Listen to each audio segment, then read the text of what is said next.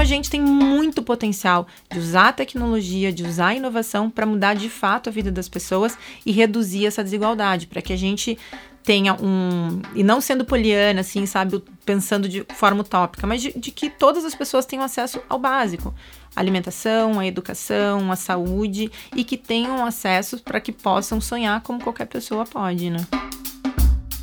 Oi, eu sou o Davi Cury e esse é o Business Anyway, o podcast da Bipool. Aqui a gente discute o futuro do mercado de comunicação. No episódio de hoje, eu e a Simone Gasperin conversamos com a Etienne Dujardin. Profissional de comunicação, professora e empreendedora, a Etienne tem uma extensa lista de reconhecimento do mercado. Em 2023 foi listada no 50 to Follow Inovação e em 2022 no 50 to Follow Empreendedores, da Gama Academy. Recebeu o prêmio Mind Shifters 2021 Mentes que Transformam, da RD Station. Foi também finalista do prêmio First Woman in Tech Brasil Awards 2021 na categoria Mulher Disruptiva. Em 2020, a Etienne recebeu o prêmio Most Influential Woman in Impact Strategy Consulting Brasil pela Acquisition International Magazine e Influential Business Woman Awards 2020. Carreira, tecnologia, impacto e até o fenômeno Glass Cliff foram temas do nosso papo. Então não perca. Vá lá, pega seu café, aumenta o volume e vem com a gente. Sejam bem-vindos e bem-vindas ao 28º episódio do Biz The New Way. Hoje eu estou aqui no estúdio Nanuque recebendo Etienne do Jardim e comigo de forma um pouco mais remota e digital a Simone Gasperin, que está no South Summit, mas quis também bater um papo com Etienne, então ela mandou algumas perguntas é, por WhatsApp. Antes de mais nada, Eti, obrigado pelo, pelo papo, pelo seu tempo. É, Para quem não sabe, Eti já foi minha chefe é, alguns anos atrás, então muito legal reconectar contigo. E a gente começa o podcast abrindo para você se apresentar, falar um pouco de você. Bom, obrigada pelo convite, Simone, Davi. Estou muito feliz de estar aqui, da gente poder conversar um pouco de assuntos que eu gosto tanto e que eu vivo cutucando ali no mercado para que a gente possa falar um pouco mais, né? Sou uma gaúcha radicada em São Paulo, estou aqui há 15 anos, comecei minha carreira na publicidade e acabei trabalhando muito com digital, que me lançou de forma muito natural para a tecnologia. Nos últimos 10 anos eu venho desenvolvendo trabalho muito pautado para tecnologia, com desenvolvimento de produto, porque eu sou uma apaixonada por pessoas. Então eu gosto muito de comportamento humano e de entender como que as coisas funcionam e para quem fazem alguns anos que eu tenho me dedicado muito a trabalho com impacto. Hoje mesmo eu digo que eu não trabalho, eu não me envolvo em nada que realmente uh, deixe de gerar impacto socioambiental positivo. Uhum. E desde 2016 eu estou muito alinhada com essas questões mais do sistema B, com as empresas de impacto social positivo, negócios de impacto. Gosto de fazer tudo um pouco, gente. Eu não gosto daquela leitura que as pessoas são binárias ou elas têm que fazer uma coisa ou outra. Então eu tô sempre envolvida em muitas coisas. Como eu gosto de dizer, eu me envolvo em tudo que eu consiga mudar o status quo. Muito legal. Eti, o... a primeira pergunta vem da Simone, que eu vou te tocar aqui. Veio por WhatsApp, já que eu comentei aqui que ela não está em São Paulo, mas ela gostaria muito. Então ela fez questão de mandar algumas perguntas que eu vou tocar aqui para você. Oi, Eti, tudo bom? Que prazer enorme te ter aqui no podcast. Uma pena que eu não posso estar junto aí em São Paulo participando com vocês. Vou mandar aqui algumas perguntas, tá? Uma coisa que, que eu sempre tive curiosidade foi entender um pouco mais sobre a Somos B, como é que surgiu essa iniciativa, como é que ela está estruturada hoje e como é que as empresas que querem ser parceiras, que querem apoiar, podem participar. Legal. A Somos B surgiu em 2016 e está muito conectada com a minha história. Eu fui uma mulher que nasceu numa periferia, sou filha de faxineira e porteiro, sempre tive pouco acesso às oportunidades que eu via muita gente tendo dentro da minha cidade. E foi uma oportunidade que mudou a minha vida. Foi alguém que pegou a minha mãe e falou assim: Olha, eu acho que você tem potencial, deixa eu te ensinar esse trabalho aqui uhum. para você mudar de vida, né? Então eu sempre falo, eu fui a primeira geração de mulheres da minha família que não foi faxineira.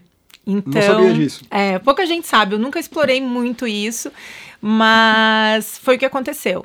E aí eu comecei uma carreira super cedo, eu comecei a trabalhar com 15 anos de idade. Com 20 e poucos anos eu já estava em agência, como você falou, né, que a gente trabalhou juntos. Uhum. Eu com 26 anos eu fui diretora de agência pela primeira vez. Sim. E o que transformou a minha vida, na verdade, foi a oportunidade. Eu sempre fiquei com aquilo, sabe? Quando eu contava algumas vezes da minha trajetória, que eu era diretora de agência, cuidava de grandes contas e sequer tinha feito faculdade, as pessoas diziam: "Nossa, mas você é brilhante. Nossa, você é uma gênia". Eu falei: "Não, gente, eu sou uma pessoa comum de uma periferia que teve oportunidade. Tem um monte de Etiennes lá, tem um monte de outras pessoas que estão esperando por isso. E aí eu reclamava muito de não ter pessoas iguais a mim nos lugares, ou não ter muitas mulheres, ou não ter pessoas vindo de periferia, né? E todo mundo falava a mesma coisa. Ah, porque eu não encontro, porque eu não encontro. E aquilo foi me irritando. Até que eu falei: quer saber? Não adianta eu ficar irritado, não adianta eu ficar brava, eu tenho que fazer alguma coisa. E aí eu pensei: poxa, o que, que mudou a minha vida? Foi oportunidade, oportunidade de ensino, né? Alguém foi meu mentor lá e me ensinou muita coisa, que foi o Rogério Petter, que foi um dos meus primeiros uh, líderes, assim, inspiradores. E eu pensei, poxa, a gente tem um gap gigantesco em tecnologia, né? A gente tem muita necessidade de mão de obra qualificada e eu não tenho mão de obra qualificada. Fiz uma pesquisa na época, não tinha muitos cursos acessíveis. E eu falei, poxa, recebi uma, uma, uma, pesquisa sobre os nenéns, né? Que nem estuda e nem trabalha, que é a base da periferia. E eu falei, poxa, são uma galera jovem, né? Que vão ali entre 18 e 28 anos que terminam muitas vezes o ensino médio, não tem como ir para uma faculdade e não consegue um emprego legal porque não tem faculdade e não consegue fazer faculdade porque não tem dinheiro ou estrutura para passar numa federal. E aí eu comecei a me aproximar de algumas comunidades, uma delas foi da Paraisópolis, né, uhum. com Gilson Rodrigues, com essa ideia de projeto, de capacitar jovens, né, que pudessem, através do seu talento, da sua vontade e criatividade, ficarem especialistas dentro de uma ficarem especialistas dentro de uma área que não necessariamente precisasse de, de graduação. E aí eu comecei alguns pilotos, comecei a testar alguns formatos, algumas metodologias, contratei professores de escolas uh, bacanas para me ajudar com isso, porque não era minha área. E deu super certo. A gente teve uma primeira formação de 20 alunos, né? Ensinando eles a desenvolver. E eu comecei a entender um pouco, porque a periferia de Pelotas, que foi onde eu nasci, não tinha nada a ver com a periferia aqui de São Paulo. Eu sou uma mulher branca. A maioria dos meus alunos eram negros. E aí eu criei a Somos B, depois desse piloto, né? De ter um entendimento. E Somos B pouca gente sabe também, é Somos B de brasileiros baixa renda e brilhantes. Olha lá porque tem muito talento na periferia. E aí, quando eu comecei a fazer essa capacitação, eu tinha muito contato com marcas, né? Tanto que as primeiras marcas que patrocinaram as turmas foi McDonald's e Visa. Oh. E aí eles fizeram patrocínio disso para que os alunos fossem uh, capacitados e as agências pudessem contratar. E aí, a Somos B ela se tornou esse hub, né, de unir empresas do mercado, agências, empresas de tecnologia, startups, empresas tradicionais com a periferia. Porque não basta só você capacitar esses alunos que têm um déficit educacional muito grande, mas você também precisa educar as pessoas que estão na Faria Lima ali, para que elas recebam essas pessoas com respeito e entendam as diferenças, que elas consigam entender seus privilégios e consigam realmente acolher, né? É aquela coisa que falam, né? não adianta você só convidar para festa, você tem que chamar para dançar. Sim. E desde lá a gente vem fazendo isso, a gente conecta empresas que querem uh, gerar uma transformação social e que patrocinam essas turmas. Antes a gente só capacitava em tecnologia, hoje a gente capacita em tecnologia, design e inovação para trabalhar justamente nesse ecossistema de inovação e de startups. E esses alunos acabam sendo capacitados muitas vezes ali num curso de programação, num curso de direção de arte ou de UX, mas depois dali eles começam a entrar dentro do mercado de trabalho, que a gente se preocupa com a empregabilidade também, e aí não tem. Não, não, não param mais. E é muito legal porque eles acabam mudando a comunidade inteira deles, né? A família inteira deles. E eu falo, os alunos eles não pagam nada, isso é subsidiado pelas empresas, né? Porque além da capacitação, que muitas vezes a gente uh, utiliza os próprios colaboradores das empresas para que eles consigam se integrar realmente ali com a periferia, a gente dá ajuda de curso para que eles consigam realmente fazer o curso e mudar. Então, a Somos B surgiu disso, né? De ver que tem muito talento, tem muita criatividade, tem muita brilhantismo dentro da periferia e o que faltava era oportunidade. Os patrocinadores acabam recrutando também? Sim. Então é muito legal porque a gente faz turmas que às vezes vão de 15 até 30 pessoas. Então a gente tem clientes que contratam 80% daquelas pessoas ah, que, que foram capacitadas. Outros, poxa, tem uma turma de 20 pessoas e acaba fazendo uma seleção depois e contratam 5. Mas a Somos B ajuda as pessoas que não forem contratadas pelas empresas patrocinadoras a se realocarem dentro do mercado. Então a gente teve algumas turmas, por exemplo, que a gente fez com algumas agências que foi da parte de design, né? Que foi muito voltado para a parte de publicidade. Tá.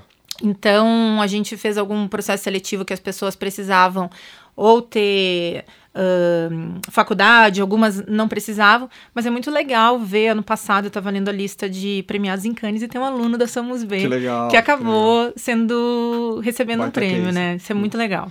E, e começou como? Com capital próprio ou você foi para o mercado capital buscar capital próprio? Capital próprio. É, no, no começo começou com o meu investimento mesmo Sim. e com a ajuda de amigos, né? Eu falo, a gente quando vai sozinha vai até mais rápido para algum lugar, mas com as outras pessoas a gente vai mais longe. É, então eu tinha muitos amigos da área de tecnologia que me ajudaram a desenvolver a metodologia e, e, e foram junto comigo. Daí a partir do momento que a gente empacotou, que a gente já tinha alguns resultados ali que dava certo, que funcionava, daí a gente foi para o mercado levantar dinheiro de, de empresas. Então, essa primeira turma que eu te falei, que foi a turma de formatura mesmo, que a gente já estava com a metodologia, que as pessoas, elas em 45 dias, de muitas vezes não conseguia abrir uma pasta uh, no Office, né, uh, conseguiam sair dali fazendo uma landing page, fazendo uma programação em HTML para as empresas que estão interessadas em participar, qual que é o caminho? O caminho é, primeira coisa, é o que eu falo, né? Antes de você ter o recurso, o investimento, você tem que ter uma vontade legítima de gerar uma transformação. Então, você tem que saber que você trazendo pessoas diversas para sua empresa, e daí a gente fala de gênero, a gente fala de orientação, a gente fala de uma série de coisas e também da cultura periférica, você tem que saber que você está trazendo isso para melhorar a cultura da sua empresa e melhorar os resultados disso. Então, é muito importante você ter isso de forma legítima e não só para cumprir uma tabela para sair no meio mensagem ou na própria marca. Não. Sim. Senão não dá certo, senão não funciona. A partir do momento que tem essa vontade e que você quer trazer isso para dentro da sua cultura, é muito fácil. Você precisa entender quais são os gaps que você tem na sua empresa ou quais são as áreas que você precisa ali que não precisa necessariamente de uma graduação e que são perfis muito específicos. Então, quando a gente fala de tecnologia, a gente tem um, um, um, crescimento ali em matéria de desenvolvimento de dois anos de um profissional que nunca fez nada para ele conseguir ter algumas entregas bem eficientes. Na parte de publicidade, uh, imagina que toda pessoa que trabalha com, com grafite, com street art, é um diretor de arte. Ele só não tem ali acesso às ferramentas para conseguir criar uma peça. Então a gente ajuda muito nisso. Então, quem, por exemplo, quer ajuda nisso, entre em contato com a Somos B. A gente faz vários formatos. A gente se adequa muito ao que a empresa precisa e o que as comunidades precisam. Então, por exemplo, comunidades que são mais afastadas, a gente faz as turmas ou de forma digital ou dentro da comunidade, para que eles não tenham questões com deslocamento, para que eles consigam realmente participar das aulas. Uhum. Tem empresas que preferem que as turmas aconteçam dentro das empresas, para que já comece a existir ali um pouco de conexão entre os colaboradores. Então eu digo, para começar, só tem que querer mesmo, né? E saber que vai ter ali um investimento de tempo, de aprendizado, porque é um monte de coisa nova, é uma via de mão dupla, né? Uhum. Você aprende sobre uma cultura nova, você tem que mudar algumas coisas ali da sua cultura que é que não é legal muitas vezes, mas é, é, fazer isso, é ter o, o, primeiro insight de eu quero gerar uma transformação, com o poder que eu tenho, eu vou trazer mais pessoas para perto, e aí a gente ajuda com todo o resto. Quer fazer um jabazinho e falar qual que é o site? Claro, é somosb.com.br, como toda casa de, de ferreiro, espeto tá de pau, e o contato é contato@somosb.com.br. Tá bom, muito bom. Eti, você deu um exemplo aqui de como a tecnologia pode é, ajudar a reduzir a desigualdade social. Mas se a gente olhar para a lista dos homens mais ricos do mundo, acho que agora em 2023 quem está no topo é o cara lá da Louis Vuitton. Uhum, que é fora, varejo, né? É, fora ele, a gente tem Jeff Bezos, Elon Musk, uhum. da Oracle, enfim, gente de tecnologia. Então tem muita gente que pode defender que tecnologia, na verdade, acumula capital e não distribui. Uhum. Para quem tem esse pensamento, o que, que, você, que, que você falaria? Eu acho que tanto a tecnologia como qualquer área, qualquer segmento tem um potencial de redução de desigualdade muito grande, só que a gente não explora. Quando a gente fala da lista dos mais ricos do mundo, né, que são homens da tecnologia, se tu para para olhar para trás, são homens independentes do segmento. Do todas as outras vezes, as mulheres, a maioria que a gente tem dentro dessas listas são herdeiras ou são esposas, né, que acabaram uhum. fazendo negociações e são poucas as que conseguiram construir como é o caso até da, da fundadora do Canva, né, que ela conseguiu fazer isso e ela é uma bilionária hoje, uma das mais ricas do mundo. Mas o que, que acaba acontecendo? A gente ainda tem uma ideia estruturada que a gente mora num lugar que ovaciona bilionário, né? É. As pessoas mais ricas do mundo. Eu sou da opinião que bilionário não deveria existir. A gente teria que ter uma distribuição de renda muito melhor, né? Então, a tecnologia hoje, ela conseguiria. Eu comecei a Somos B através da tecnologia porque eu vi uma oportunidade ali de pessoas que não têm acesso à educação tradicional se capacitarem para conseguir trabalhar num gap. Sim. Todos os anos, pelo menos 100 mil vagas deixam de ser. Uh, preenchidas na América Latina por falta de mão de obra qualificada. Então, a tecnologia cada vez tem uma, um potencial grande de incluir essas pessoas, né? E também de gerar mudanças uh, que façam que pessoas que são completamente invisibilizadas consigam estar assim sentada à mesa. Que é um exemplo, assim, a gente acha que, que, que vale a pena falar, que é a questão das fintechs, né? Que houve uma explosão no mundo inteiro e aqui no Brasil. Uhum. Quando a gente fala de fintech, a gente pensa assim, nossa, é muito mais prático, a gente que já usa, que já está digitalizado. Mas a fintech, na verdade, ela tirou milhões de brasileiros que não eram bancarizados da invisibilidade, porque os bancos tradicionais, eles não davam crédito nem abriam contas em função do risco. Então imagina que essa tecnologia, né, de ter o banco digital, de fazer com que você não precisa ter uma conta bancária numa agência física cortando o custo, faz com que a tiazinha lá da comunidade possa ter uma conta, possa ter um Pix e possa receber. Então, a tecnologia, assim como todos os outros setores, podem ser um ator muito importante de mudança. Só que eu acho que a gente ainda tem muita. Uma, uma ideia muito. Como é que se fala assim? Tá me fugindo a palavra. A gente tem uma ideia muito errada do que é sucesso. A gente acha que o sucesso é o acúmulo de capital, a gente acha que o sucesso é o acúmulo de dinheiro.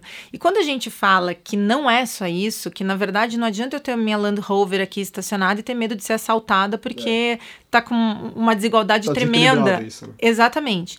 Então, quando a gente entende que, na verdade, o sucesso é a gente conseguir fazer as coisas que a gente quer, as viagens, os rolês, mas que isso tem que ter muito mais acesso para que outras pessoas, para que o equilíbrio da sociedade, que reduz a violência, que a gente tenha um aumento incremental muito grande de, de, de intelectuais, de pensamentos, de pensadores, de pesquisadores, isso é o sucesso de forma coletiva. A gente foi muito ensinado a pensar o sucesso de forma totalmente individual individual.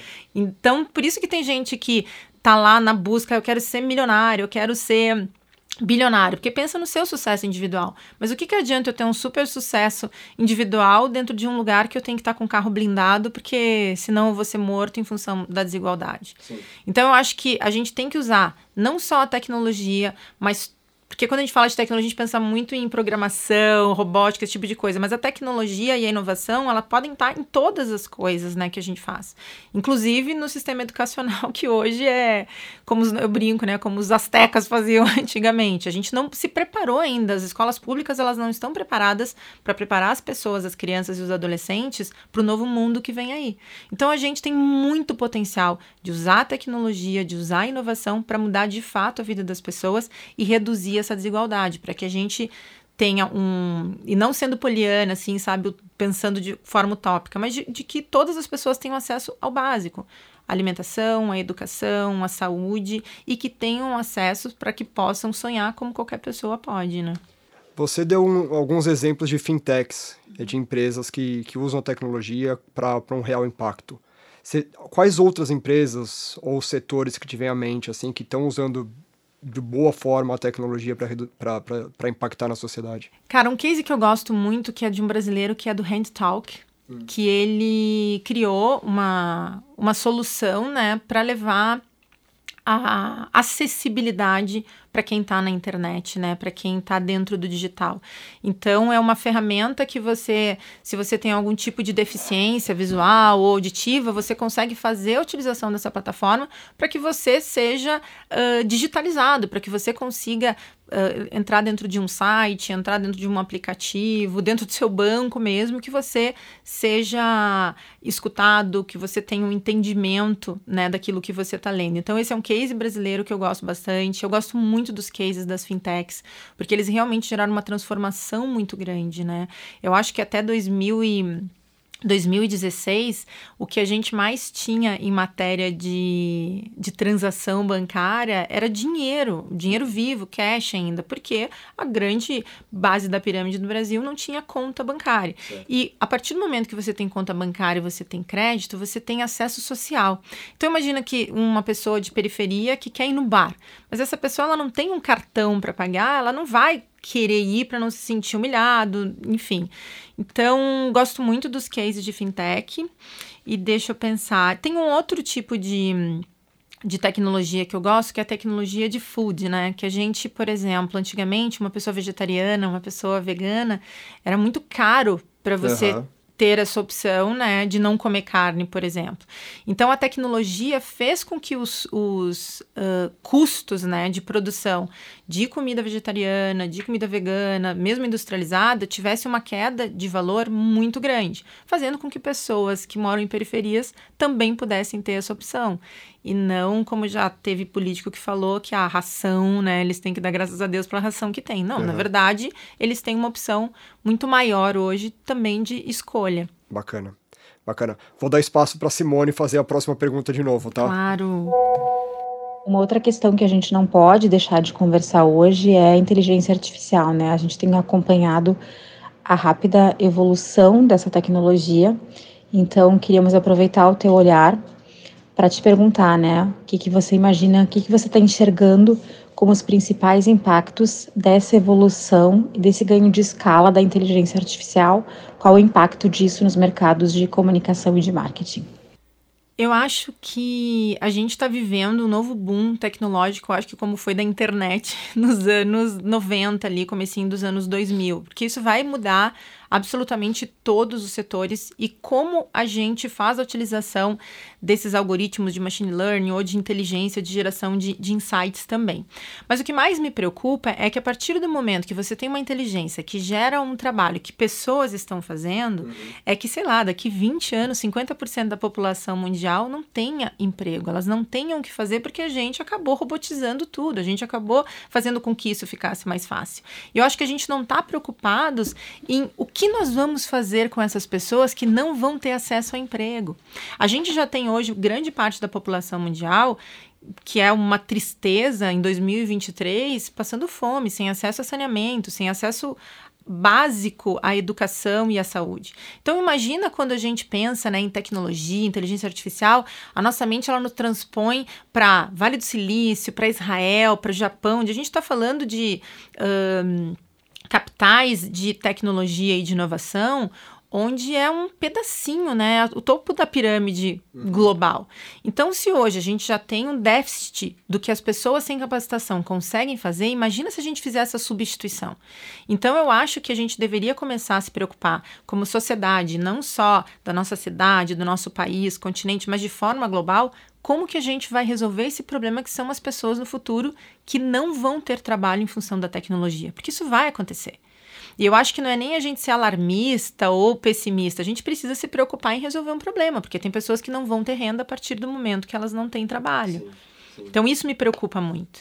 Tem um, tem um debate interessante também que está fora do campo da comunicação, pelo menos não da comunicação de publicidade, uhum. propaganda como a gente conhece, mas que é você viu essa semana a imagem do Papa com aquela uhum. jaqueta?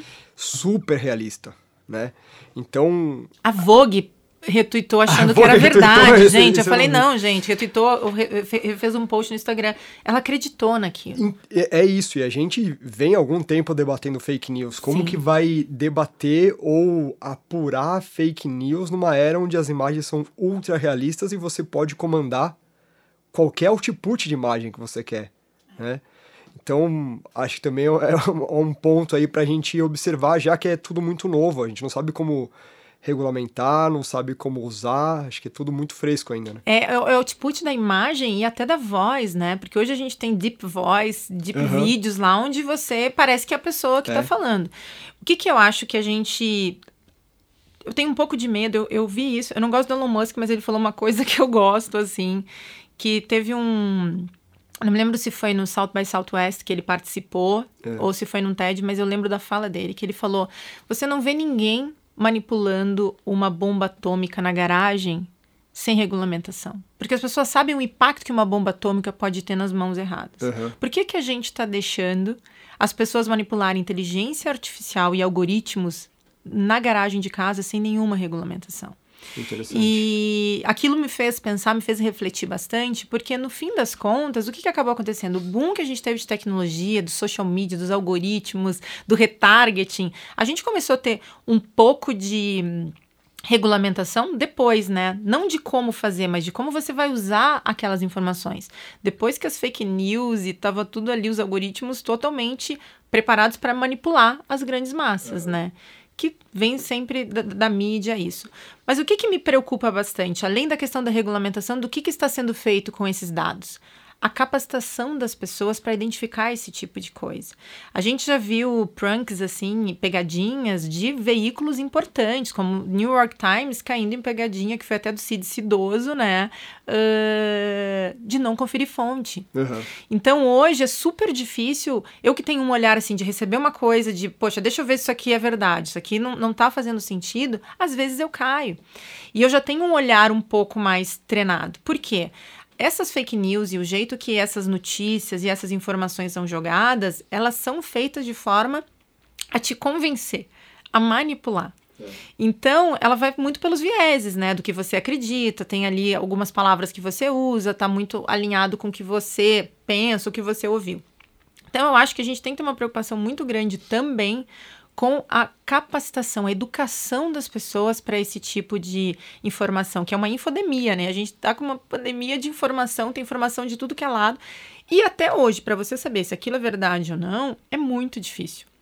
Então, eu acho que regulamentar a tecnologia para que ela não cresça não é uma coisa que a gente tem que fazer. A tecnologia ela surge mais livre, mas a gente precisa entender quem está fazendo isso e para quê, com quais objetivos. Uhum. Porque senão vai ficar muito difícil da gente conseguir realmente ter informações reais e verdadeiras. Imagina que quando a gente era criança, a gente regula de idade, né, Davi? Quando a gente era criança, o que, que acontecia um negócio de informação. Era o Jornal Nacional. Uhum. Então a gente sentava com os nossos pais e familiares na frente do Jornal Nacional e havia uma curadoria de assuntos. A gente acreditava que que William Bonner, o Chapelete lá estava falando, era verdade, porque era notícia. Sim. Quando começou a crescer a internet, blog, todo mundo virou um creator, o comportamento seguiu o mesmo. Tudo que a gente recebe, a gente acha que foi curado pra gente. Quando na verdade não é, né? Haja... é meio assustador. É, haja debate, acho que tem muito, tem muito suco para espremer desse, desse tema aí. Muito. É, vou, vou, deixar a Si te fazer a última pergunta que ela mandou aqui pra gente, enquanto ela curte e absorve informação no South Summit.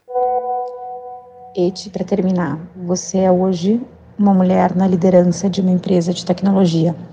Sabemos que isso tem se tornado mais raro e estamos acompanhando os números.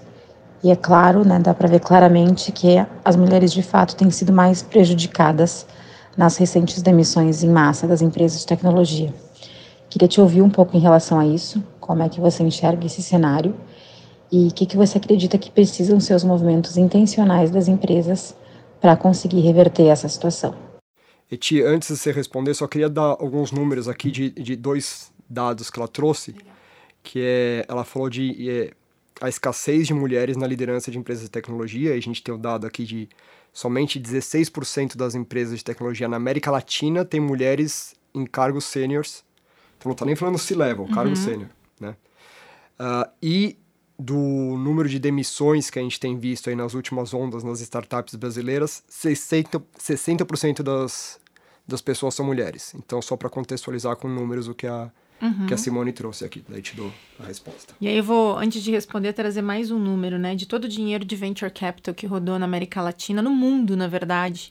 E de 2020 até 2022, menos de 1% foi para a mão de mulheres fundadoras. 1%. No, menos de 1%. Mais 99% foram para mãos de homens fundadores, uhum. né? Então, a gente hoje tá com um gap muito menor.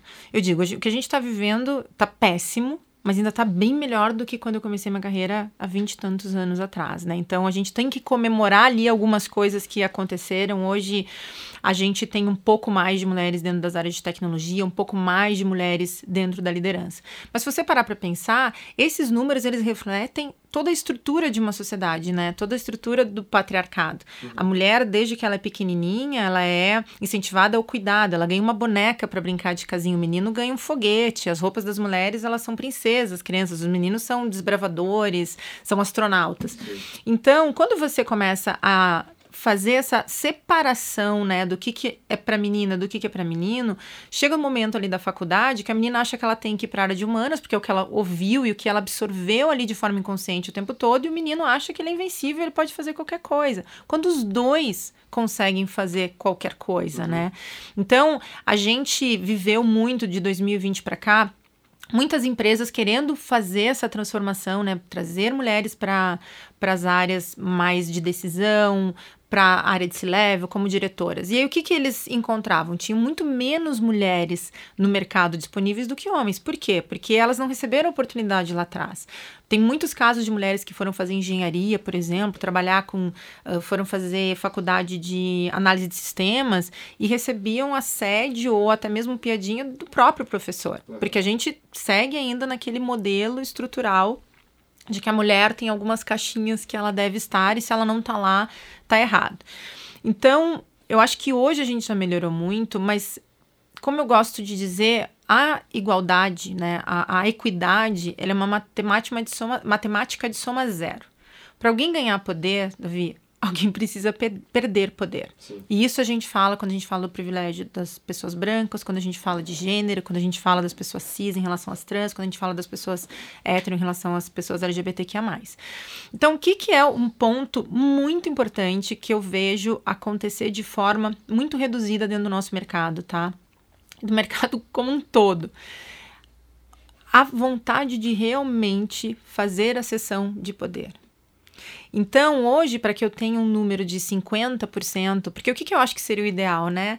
Uh, refletir o nosso dado demográfico. Claro. Se eu tenho mais de 50% de mulheres no país, nada mais justo que eu ter mais de 50% de mulheres dentro das empresas. Sim. Se eu tenho 54% de pessoas negras e pardas, nada mais justo do que eu chamar essas pessoas para as empresas também, não só deixando elas ali nos trabalhos de, de serviço, sabe? Sub, subservientes, como se fala.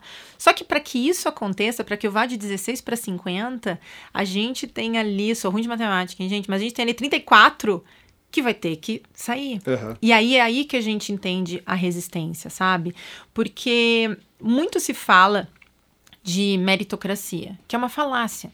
As pessoas confundiram muito o mérito, que é o mérito pessoal, e cada pessoa tem, independente de ser a pessoa mais privilegiada do mundo. O Elon Musk, que era filho de minerador lá, sempre teve grana, ele tem o mérito dele, muito mérito. Mas ele não pode, e a gente não pode entender que a meritocracia existe em função disso.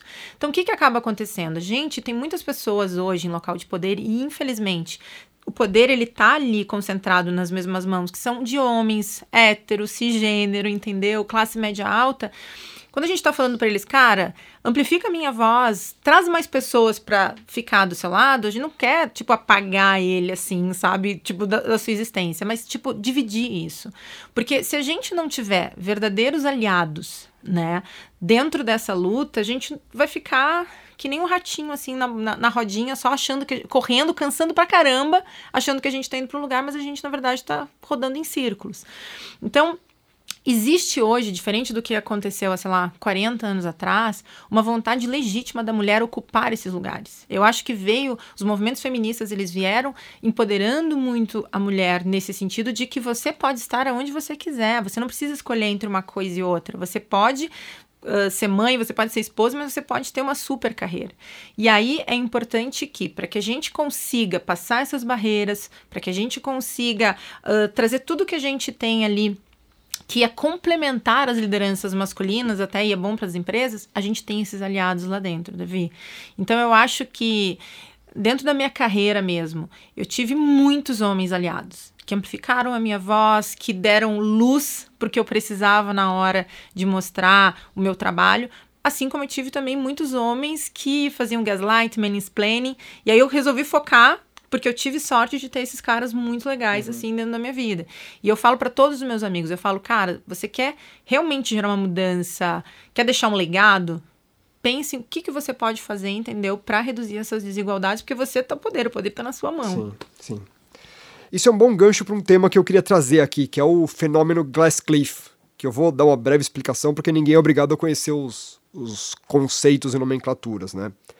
Esse termo surgiu em 2005 pelos pesquisadores Michelle Ryan e Alexander Haslam, que questionavam dados de algumas pesquisas que saíram Austrália ou Estados Unidos, Reino Unido, não, confesso que eu não lembro onde saíram essas pesquisas iniciais, que apontavam que empresas que tinham mulheres no board tendiam a performar pior. E esses pesquisadores desconfiaram que esses dados estavam um pouco superficiais e começaram a investigar um pouco mais. Claro que na investigação é, eles notaram que, na verdade, essas empresas já vinham de um histórico de baixa performance, já estavam com condições mais precárias e aí sim eles apontam mulheres ou representantes de outros grupos minoritários para a liderança. Ou seja, essas pessoas, quando chegam na liderança, já chegam num cargo de, de maior dificuldade, com maior risco, né? E, e obviamente a conta chega uh, ah, para essas pessoas. É, mas queria que você falasse um pouco da sua visão sobre isso, assim, sobre esse não o fenômeno em si, mas uhum. a, a, tendência que e, e, o comportamento que permite que isso aconteça. Achei super interessante, eu não conhecia o termo, mas eu vejo isso muito acontecer. Porque o que acaba acontecendo? Isso, na verdade, é o ego redigindo, né? Porque todo mundo, é, quando a gente fala assim de liderança, né? Quando o negócio tá indo bem, uh, sou eu que fiz. Quando uhum. o negócio dá merda, ah, o meu time que fez, uhum. assim, né? Então isso a gente sempre viu muito. Então imagina que quem tá no poder, naquele local de poder, não quer o fracasso. Então, ah, vocês estão me enchendo o saco aqui para botar um monte de mulher, um monte de preto, um monte de periférico, vamos botar mas já entrega aquilo ali de uma forma péssima. A gente teve dois casos recentes no Brasil, porque a gente tem falado muito de ESG, né? Uhum. Que é a parte do meio ambiente, do social e da governança, que já vem sido falando há muitos anos, que é um pouco mais dessa redefinição de sucesso, né? Pensando no sucesso coletivo. E eu não sei se você viu com tudo que aconteceu com as americanas, sim, né? Sim né, liderada por bilionários e o que aconteceu agora com o Silicon Valley Bank. Uhum. Os reportes de algumas das, de algumas das grandes mídias e principalmente de conservadores foi dizendo: ah, americanas aconteceu isso porque eles ficaram muito preocupados em ter relatórios bons de diversidade e de ESG. Nossa, o Silicon Valley, uh, Silicon Valley Bank faliu porque eles estavam muito uh, preocupados em, em ESG e tinham muitos imigrantes, tinham muitas mulheres. Então, o que acaba acontecendo? É uma mensagem que o patriarcado quer passar, entendeu? Uhum. Que essas pessoas trazem, trazem prejuízo, quando na verdade não. O mínimo de entrega positiva, e a gente tem dados da PwC, da McKinsey, a gente tem dados das grandes big techs, que é o caso do Google, do Facebook, do Twitter, né? Uh, antes do, do Elon Musk, que justamente você trazer diversidade, você trazer lideranças de, de, de, de, vários gêneros, de várias cores, faz com que os seus números melhorem. Uhum. E às vezes o que, que acontece? Não adianta eu ter um super ultra faturamento e aí o meu turnover é altíssimo, eu tenho uma quantidade absurda de pessoas com licença de saúde. Então, o sucesso ele precisa ser revisitado e ele não pode ser só baseado no número de faturamento e de receita que você tem. Porque não adianta eu ter uma receita de 100 milhões e gastar 95 para poder manter uma estrutura. Então, é melhor eu ter uma receita de 20 e gastar 5. Sim. Então, essas mudanças que a gente vê acontecendo, você pode ver que quando tem uma crise, eles sempre tentam puxar. Os últimos 10 anos no Silicon Valley, para vocês terem uma ideia, a gente teve grandes mulheres à frente de empresas. A gente teve a Sherry do Facebook, a gente teve a Marissa da Microsoft, uma série de outras mulheres que eram CEOs por 10 anos. Por 10 anos, essas empresas foram extremamente lucrativas, tiveram uma mudança de cultura muito grande e uma amplificação de mercados. O que, que a gente começou a ver em 2023? Essas mulheres elas começaram a ser demitidas e a sucessão são de homens mais novos, brancos, cis uhum. e hétero. Então, o que acaba acontecendo? Quando a gente vê esse movimento desde o ano passado de layoff, de demissão, onde 60% das mulheres e de demais grupos minorizados estão sendo demitidos, para mim é um grande recado. A gente não quer vocês aqui. Por isso que eu falo que quem tem um pouco mais de cara, inteligência, humanidade, entendeu? E queira realmente gerar uma transformação, tem que se posicionar.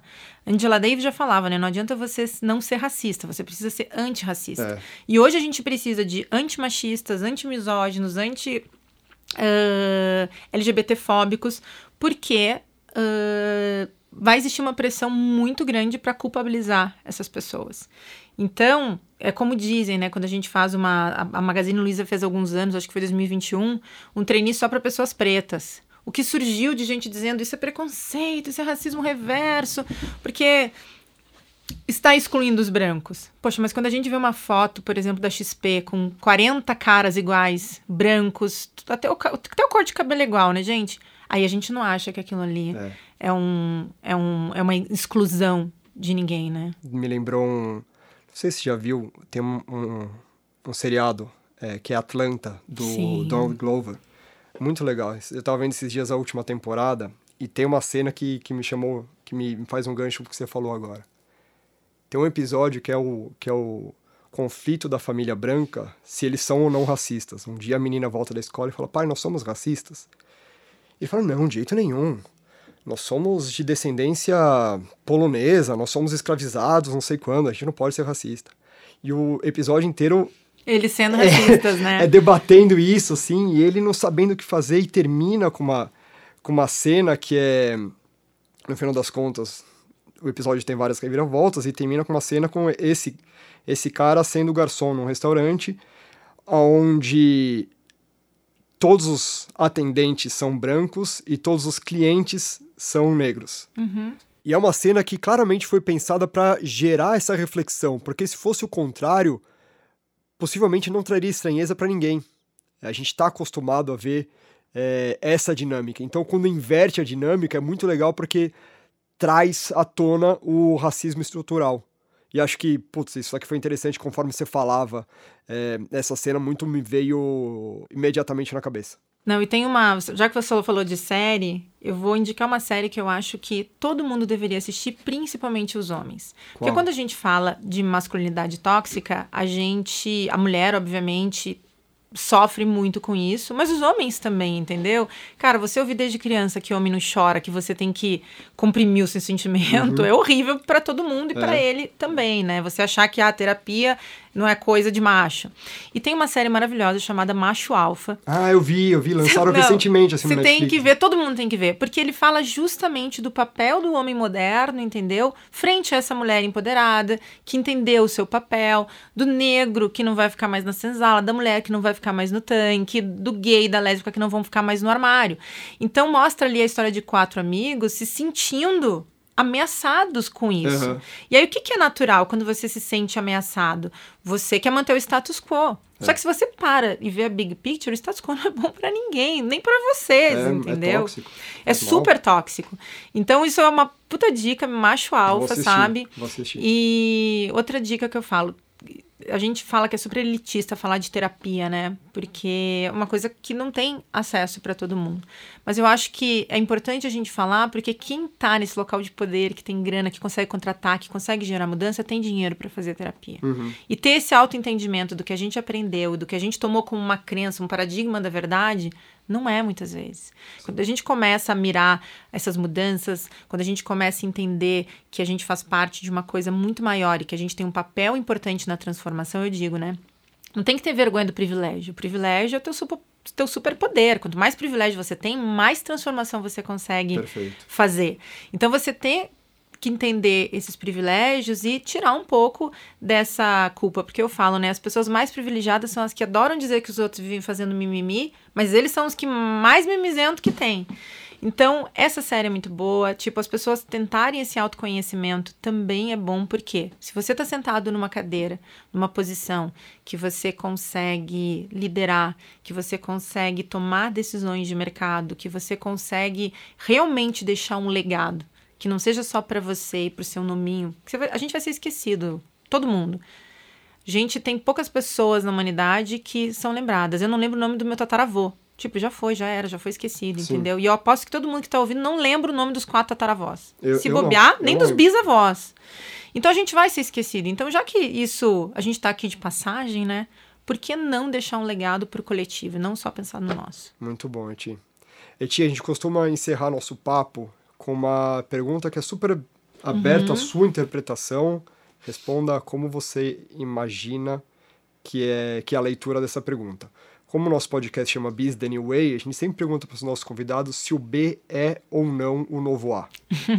Eu acho que sim, né, gente? Eu sou uma pessoa que tem uma empresa chamada Somos B, que nasceu dentro do sistema B. Eu acredito muito nessa economia B que a gente fala, que olha para para os arredores, né?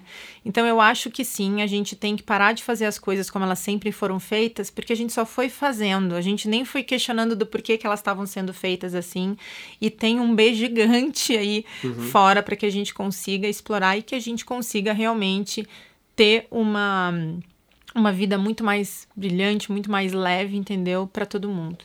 Muito bom. Ti, obrigado pelo papo, pelas Adorei. reflexões. É, a Simone não tá aqui, mas está super feliz que você topou o convite. Simone maravilhosa, a gente tá em alguns grupos juntas. Que legal.